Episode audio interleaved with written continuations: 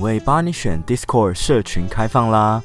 这是 Podcast 听众专属的互动社团，大家加入后可以针对节目对话延伸讨论，或是认识更多品味相仿、志同道合的朋友。未来还有 Discord 社员专属抽奖、线上 Live Podcast 等活动筹备中。我知道许多朋友并没有用过 Discord，希望品味帮你选 Barney's Talk 是你第一个加入的伺服器。有什么使用上的问题，我们都会手把手教学。现在就快透过电脑或是 APP 登录，和我们一起玩耍吧。另外，Barney's Talk 最近参加 Mixer Box 的选拔比赛，希望大家可以多利用每集节目底下的留言功能，为我们打气应援。Discord 和 Mixer Box 的相关连结，我都放在节目叙述栏。那么节目就正式开始喽。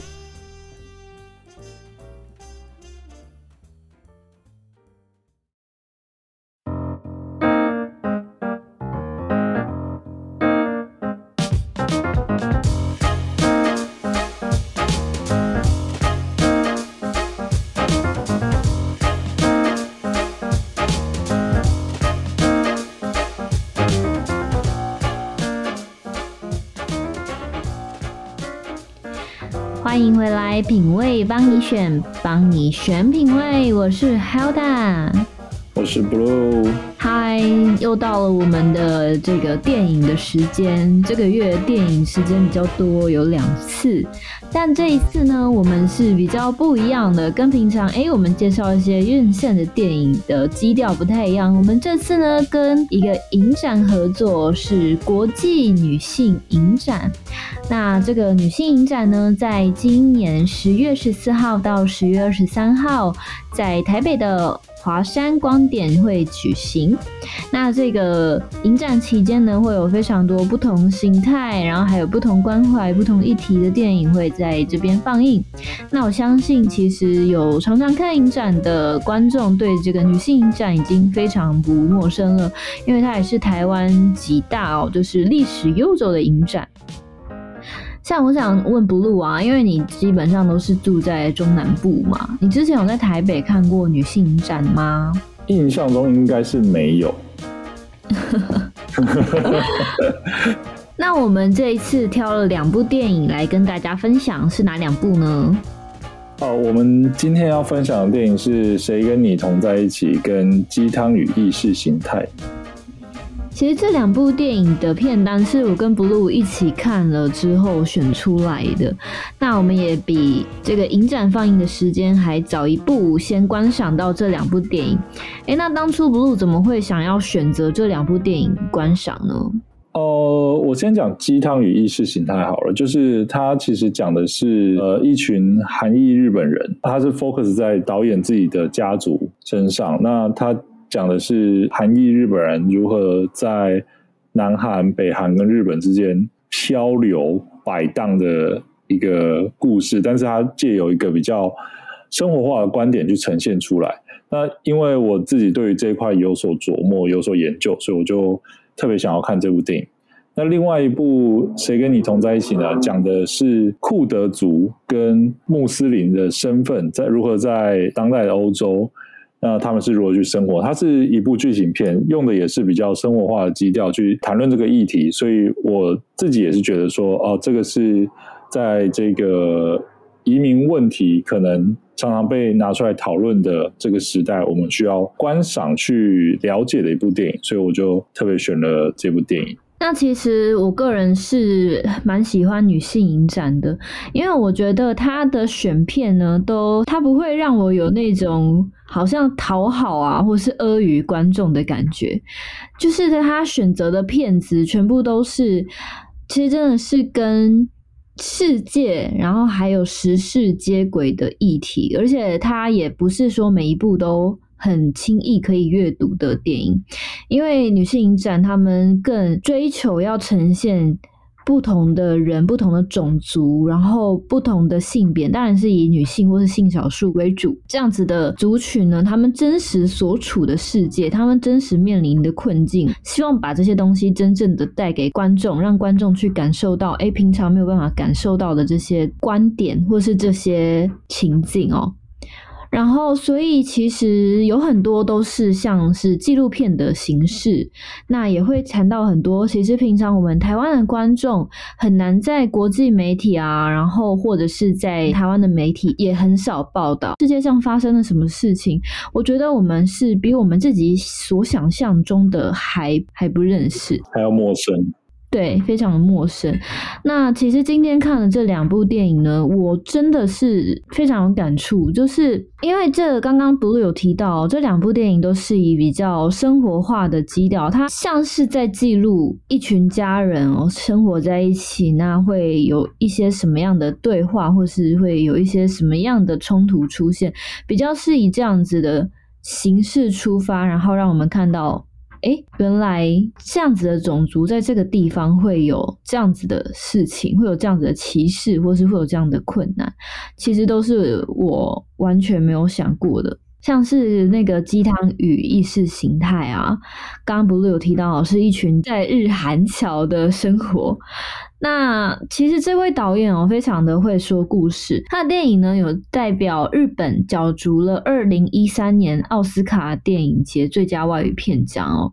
那其实我在看这个电影的当下，因为其实它是纪录片，我就觉得他的东西虽然是对。观众来讲可能是蛮沉闷的，但它的流动性、流动感很好，然后还有它的沉浸感，就是我很可以把自己带入到它的那个故事里面。所以其实我没有想到说《鸡汤与意识形态》是一个。很感人的电影，其实我一直以为他会讨论一些国族的议题啊，然后或者是说被压迫者，或者是白色恐怖的一些议题，那可能很沉重吧。但其实我觉得我看到最后，我觉得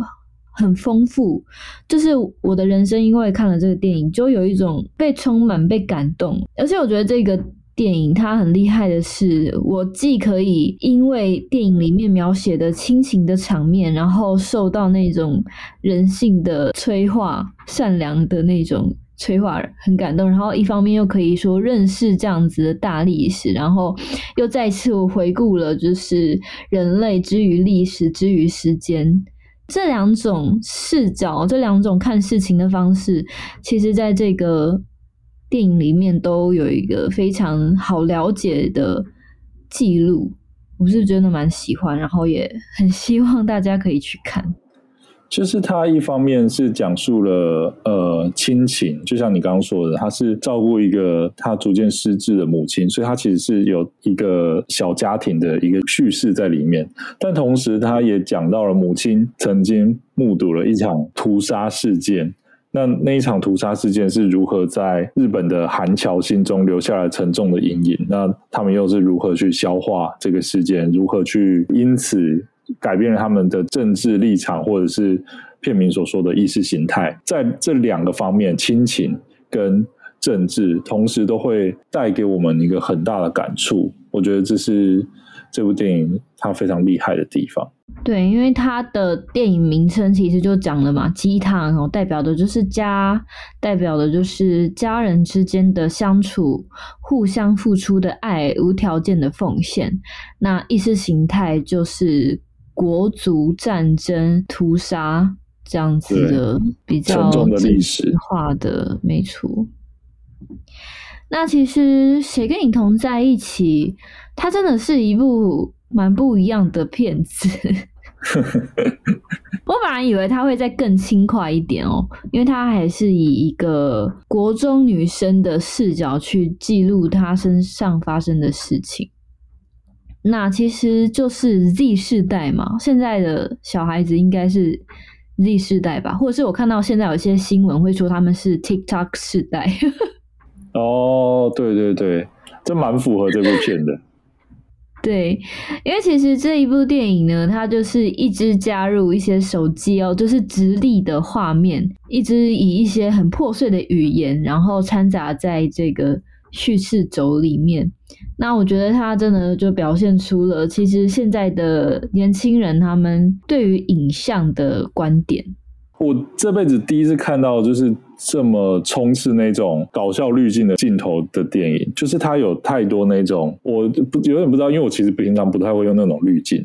就是可能精灵耳朵的滤镜啊，或者是不是变成什么小丑的滤镜啊，然后他就是在这部电影里面完全给你插好插满，就是你会不断看到这些东西出现，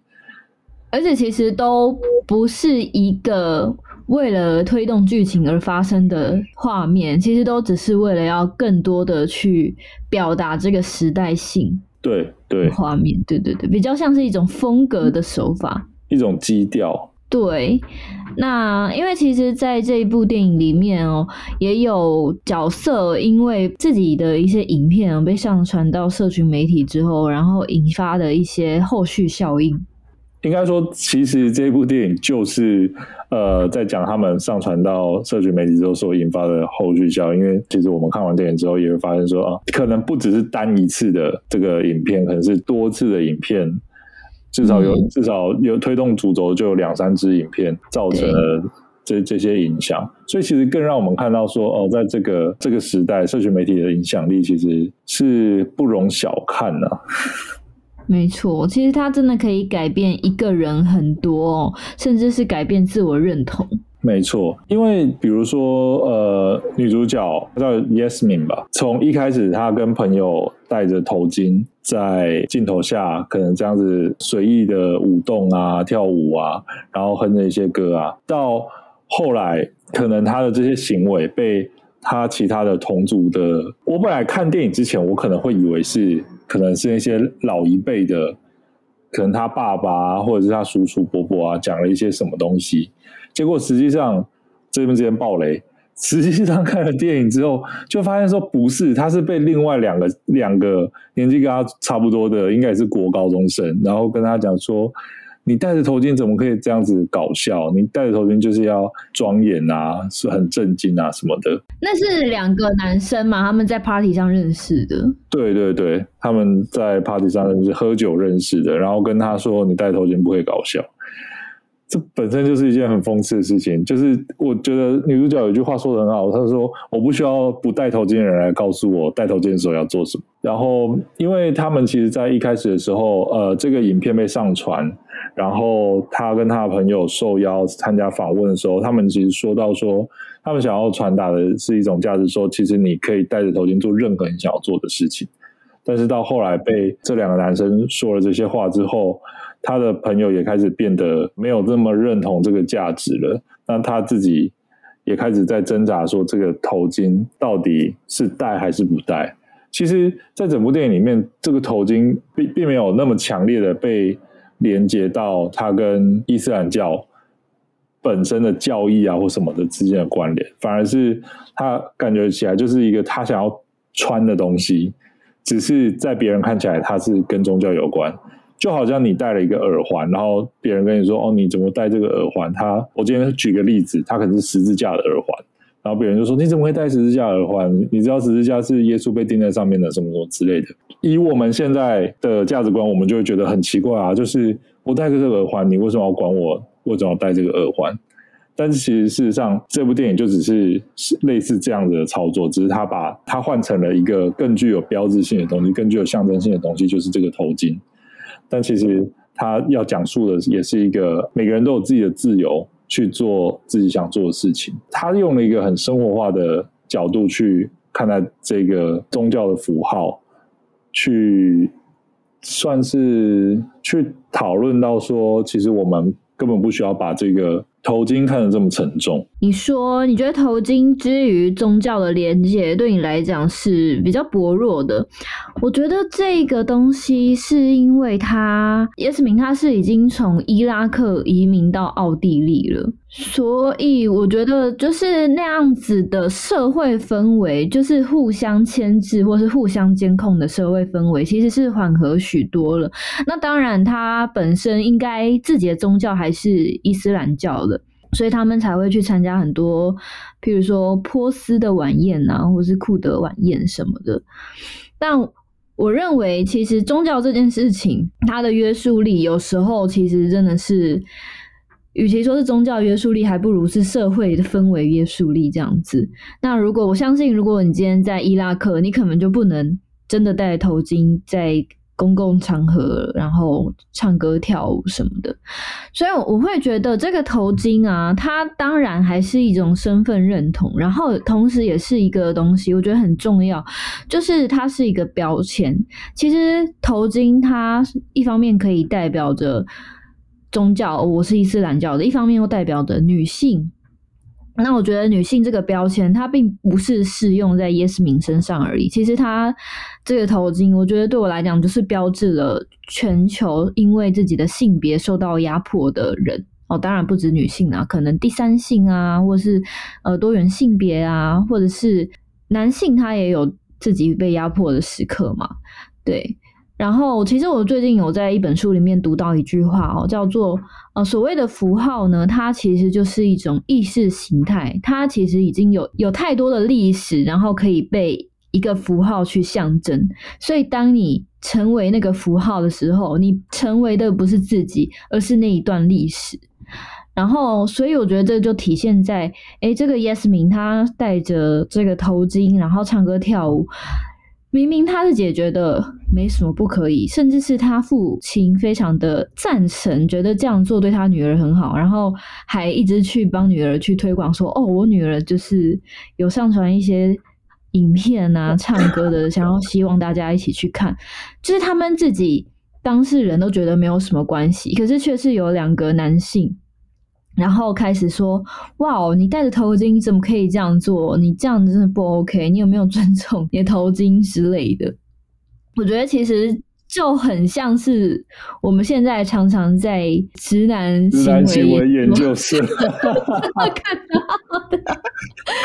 就是直男就是很喜欢做男性说教这件事情嘛，就是他们会觉得，哦，你们都没有看到重点，那就让我这一个。看透一切清澈的眼来告诉你们，什么事情应该做，什么事情不应该做。然后我说不应该做的事情就是不应该做，因为我说了算，我说的就是 我看到的就是正确的世界。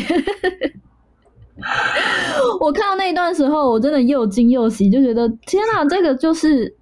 全世界各地在发生的事情。然后，而且我觉得。最夸张的是，他的两个本来跟他一起唱歌跳舞的朋友，两位女生，他的好朋友，然后因为受到这个男生这样子指责的影响，然后甚至跟这个 Yasmin 的友情出现破裂。然后我觉得这个电影它后来就是有翻转的地方，我觉得蛮神来一笔的，就是这两位女性，她们都是纯欧洲人哦，因为像 Yasmin 她本来是伊拉克裔。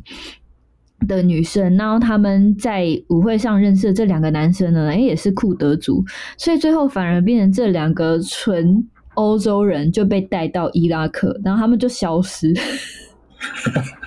然后在奥地利的叶斯明就选择不戴头巾的生活。对，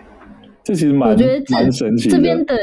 对，这边的隐喻，我觉得非常的有意思，就是你有很多空间去想为什么会这样子写这个剧情，而且其实他在很多编排上面，我都觉得蛮有那个就是细节的。比方说，就是其中一个男生不是问他说：“哦，你其实应该不会讲库德语吧？什么之类的？”因为他已经是第二代了，他就质疑他说：“你感觉就不会讲库德语？”嗯、然后就等于是质疑他。库德人的身份，但另一方面，在他跟他的白人朋友的家庭一起可能喝酒的时候，因为他就质疑说，是不是这两个女生是被绑绑架到伊拉克还是什么之类的，然后他就跟他说，伊拉克没没有那么糟糕。结果那个那些白人就问他说，如果伊拉克真的那么好的话，你们当初为什么要过来？然后他就说，我爸妈那个时代伊拉克没有那么好，而且他们是从乡下来的，不像。这两个女生现在去的是大城市什么的，我就记得说，她其实隐隐约约在透露了一些可能在奥地利的伊拉克人，我就先缩小这样讲，但其实可能是更多穆斯林的移民可能都会遇到的这个问题，就是一方面必须要证明你跟你的家乡够熟，然后另外一方面又要证明说你的家乡其实不是那么糟糕，但是你一方面可能又要去证明说，哦，你够融入这个。这个你现在居住的社会，因为你你可能就已经是这里长大的人，这些问题，我觉得现在社会有一个现象，就是如果你过得不够悲惨的话，其实你不值得有救赎。为什么这样说？你不觉得吗？就是当你在说我很累的时候，别人就会说：想想看，还有人比你更累，不要抱怨。然后，或者是说，譬如说外劳好了，譬如说来台湾的外劳，那他们可能在台湾遇到一些比较难以被解决的问题，那可能大家说：哎，那你就回，不然你就回你的国家啊，你干嘛在台湾？可是他们就是需要钱呐、啊，可是他们在台湾遇到问题，别人不帮他们解决，然后我们又会说，你就滚回家好了。对，而且我觉得这其实跟社群媒体也有一点关联，就是我们太习惯说如何去把一个故事讲得很夸张、很夸大，然后又要在短时间内吸引大家的注意力，或是引发大家的同情。但是其实每个人人生那么长，怎么可能？每个人的人生都变成三分钟讲电影，就 真的。那三分钟讲电影，你的高潮如果不够高潮，别人就会觉得哇，你一生白过了。对啊，就那种感觉，就好像是哦，现在大家都不太注重每个人他过往的人生到底过了什么样子，然后只只能看这一一小段的片段去判断说哦，这个人需不需要我的帮助，或者是。这个人他是不是跟我是一国的的那种感觉？其虽然这好像没有在电影里面讲到，但是我觉得我们衍生出来讨论一下，感觉也跟这个电影有所呼应。哦，而且我注意到，我不知道导演可能是刻意的，或者是他是取材自他的呃生活中遇到的人事物，就是他刻意选了其中一个女配角。就是那个女主角的朋友，让她是一个南斯拉夫人，就是一个已经不存在的国家。他没有说她是南斯拉夫人，他只是说他会说南斯拉夫语。就是那个女生，她的年纪应该是已经距离南斯拉夫解体有一段时间，应该应该是解体之后才出生的。对，可是他爸妈可能是从南斯拉夫解体的时候跑来的，对，有可能。他说他会说南斯拉夫。对，我是觉得这一部片子的每一个角落，虽然它是剧情片，可是它都非常考究，然后也很写实啊。可是我必须说，就是它不是一部很好看，这呃不是那种有不有趣，而是说它并不是很好吸收的电影，不是那么行云流水的一部电影。就是他会花比较多的脑力在阅读的时候。你要更有耐心的跟他相处，但我觉得他到后来会反转，你会看到后来会知道说，哦，他一切之前的铺陈，其实在后面都是会告诉你这个意义的。他我觉得他有点像是先让你适应了这样子的故事，这样的日常跟世界观之后，然后才。让你知道，其实有一些东西是明明是理所当然的，可是却会有人在电影的后半部跳出来跟你讲说：“你这样做完全不理所当然，你这样做不行。”就是其实是蛮冲击的那个当下。嗯，对，然后会发现说，其实这么你以为我们都是人，然后都过着非常正常的生活，可是，在很多人眼里都是不正常的行为，你自己不知道，别人觉得你不正常之类的。哎，你刚刚有提到说，就是在日本的韩国人，其实他们曾经有一段时间是没有办法自由出入日本的。哎，我们刚刚是录之前讲的这件事情。录之前讲的，没关系，你可以就是跟听众说一下，在日本战败之后，韩国理论上是独立出来了，但是因为有一段时间还没有建立自己的国家，那时候是被美国跟苏联分别占领嘛。那就就是从那个时候开始，在日本的韩侨本来就是可能他们期待会有一个自己的国家，但是这个国家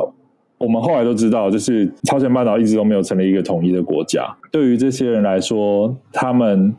一方面因为旧金山合约的关系，他们失去了日本的国籍，所以他们就是必须要在北韩跟南韩之中选一个，但。因为一些历史的原因，电影里面会有提到，就是这这些韩侨他们可能非常不喜欢南韩，所以他们不愿意选择南韩的国籍。那再加上呃，因为日本是比较亲美的，所以日本不承认北韩，所以就变成这这些人可能也没有办法去申请北韩的国籍，拿到北韩的护照。那导致这些人他们变成了一群没有国籍的人居住在日本，他们不能随意的离开日本，一旦离开日本，他们就再也回不来。那他们。只能选择在日本生活，等于是被无形的关在了这个日本的牢笼当中，在日本最贫穷的时候。所以，这个其实是对于大家来说，是可以在看这部电影的时候，能够感到更有共鸣的一个背景小知识。就是这这种处境，其实是到了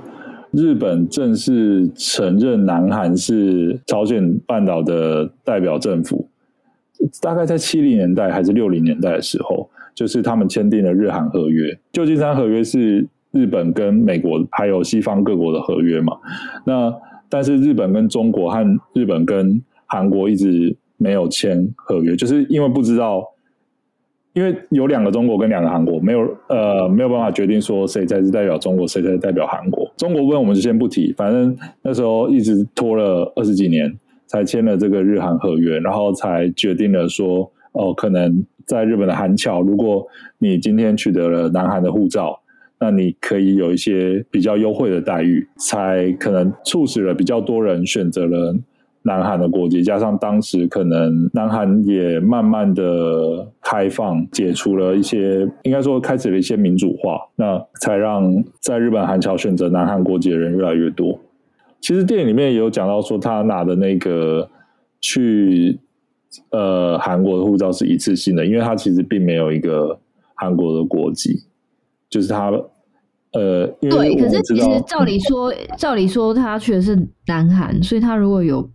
日本的身份，他应该是可以直接用日本国民的身份进去。对，但是我想他可能最后也都没有选择成为一个有日本护照的人吧，因为我们可以看得出来。他爸爸好像就蛮排斥这件事的。我后来完全可以感同，就是《鸡汤与意识形态》里面康妈妈的一些心情，因为我其实跟我自己本身的家族记忆是有连结的。因为像我其实是外省人，我是外省人第三代。那其实像呃电影里面啊，那个康妈妈她说她的儿子啊，然后还有。他的兄弟姐妹吧，好像都还在北韩，可是他是没有办法，呃，常常过去北韩。他可以去，他其实是可以出入北韩对吧？因为他好像是最后是选择北韩政府。他说他每一次每年会去北韩，可是好像就没有办法回到他父母的故乡，也就是济州岛。对，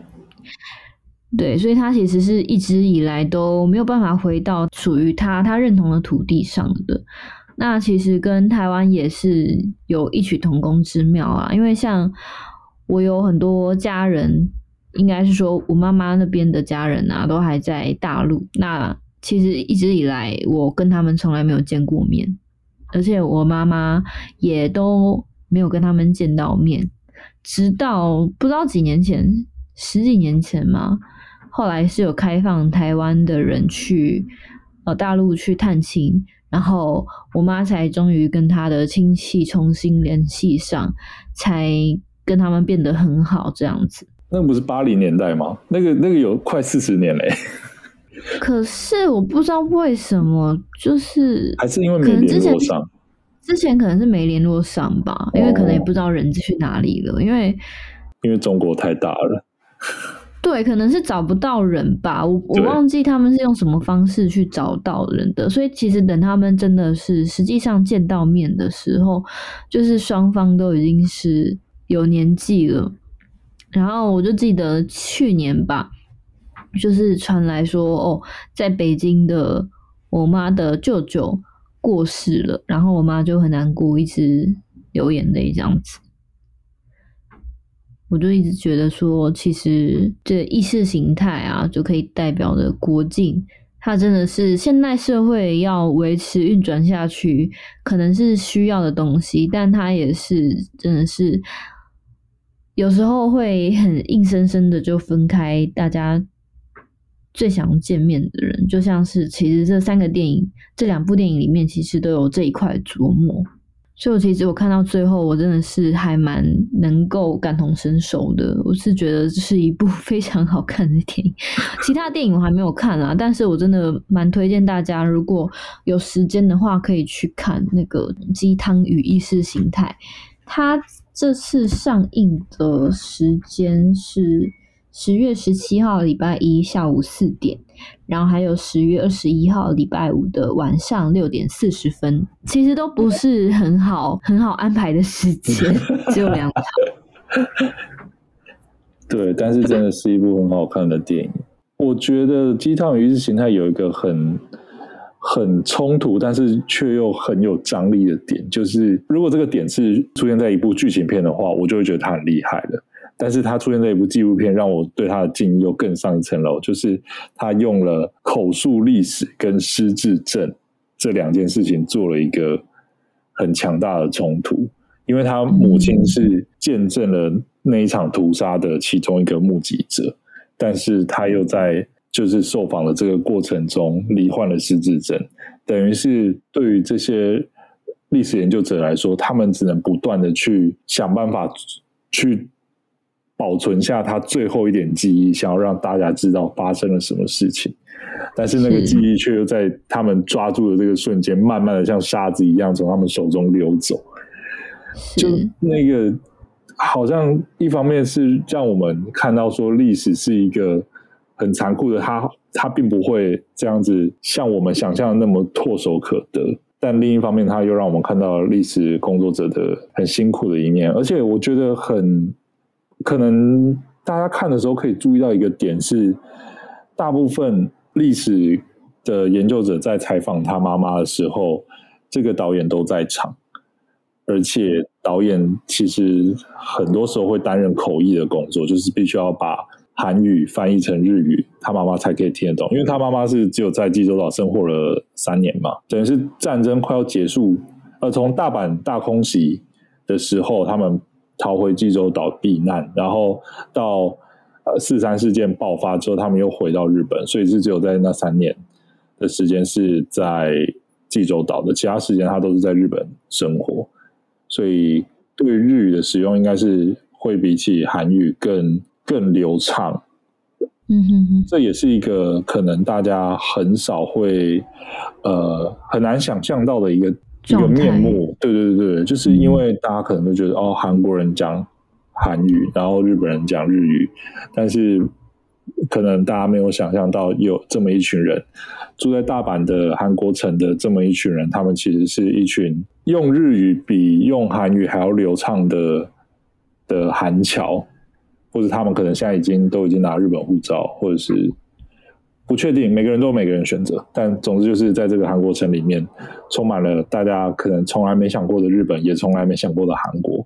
他们在这个地方交汇在一起。我觉得这算是一个回到我刚刚讲的那个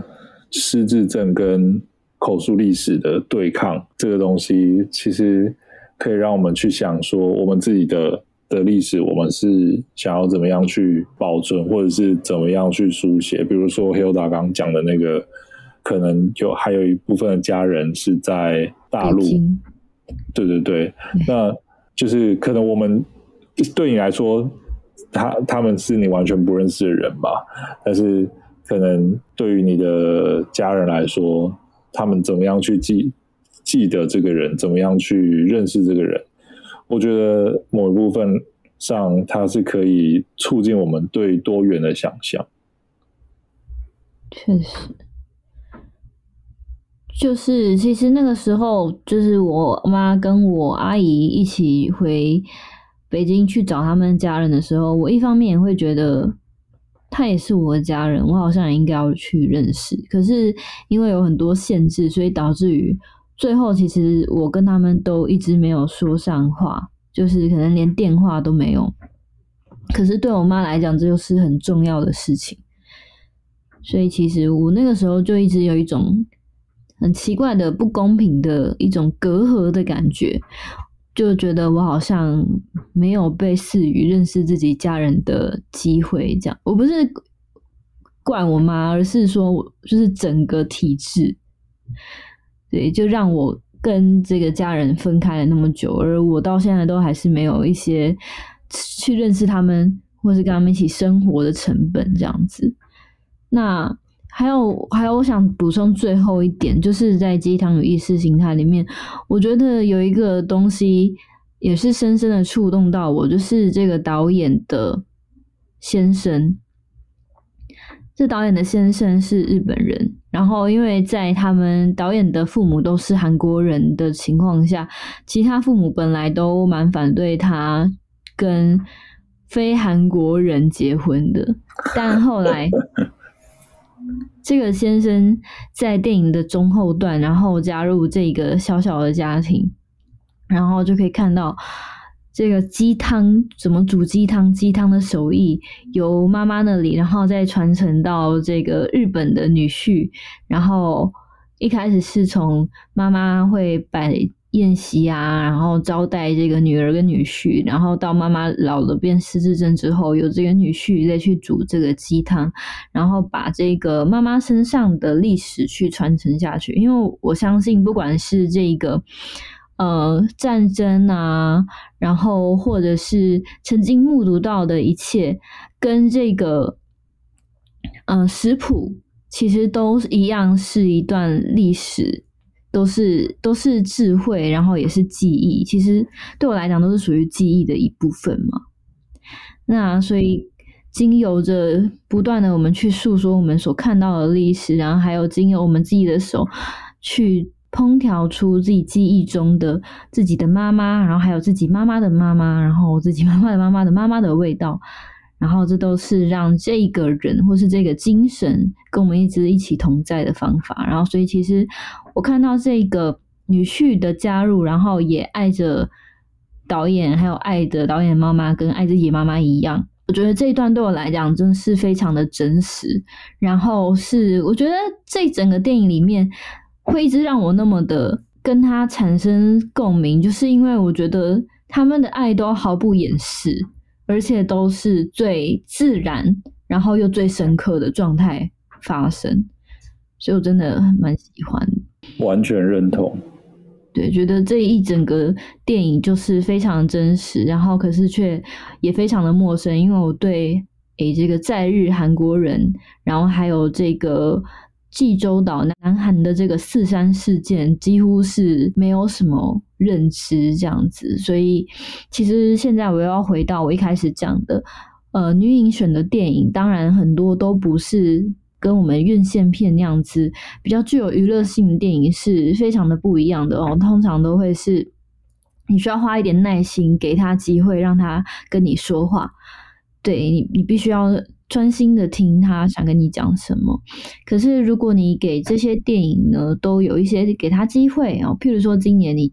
试着选了一部两部看，然后明年你再选两三部，然后这样子，其实你每一年都不需要看太多，但我相信这样子的。一一部电影就是一扇窗，它可以带你认识小至一个人或是一个家庭、一个村落，大到可以认识几个国家，然后或是一个时代。那这些都是你可能很难从书籍上让你有比较完整或是比较贴近你的观点。其实这些电影啊，是真的很好的管道，因为其实除了女性影展或是其他更小众影展之外，我其实也想不到什么地方可以看到这样子的电影。所以我觉得，你多认识一个人，你就是在帮助这个世界变得更好。你其实不用做很多很浮夸或是很高尚大事，不需要把每个月薪水的五十 percent 都捐给慈善团体。其实你只要时时保持着一个愿意去认识或是聆听的心情，其实你就有机会去帮助一个人过得更好。嗯，所以。我觉得为什么，呃，女性影展它到现在都还是一直可以持续的跟这个社会产生对话，然后也可以一直持续的让大家很去关注这个影展很重要的一个精神，是我觉得台湾很少有影展可以做到的，所以我也真的是很推荐大家，就算只有一部，然后也可以尝试看看去欣赏这样的电影。对，希望大家可以多多打开自己心灵的窗，然后去观看一下这个世界上还有其他很多小角落，你原本可能不知道，但是你看了之后就会恍然大悟的故事。好的，那我们今天的。对话就到这里结束了。那喜欢我们的节目的人，也请记得到 IG 上去搜寻我们的官方账号 Barney's Talk。那也不要忘记来我 Hilda 的 IG 按下搜寻哦。Hilda 账号是 H I L D A 底线 Y U N Y U N。那我们今天就到这边啦，拜拜，拜。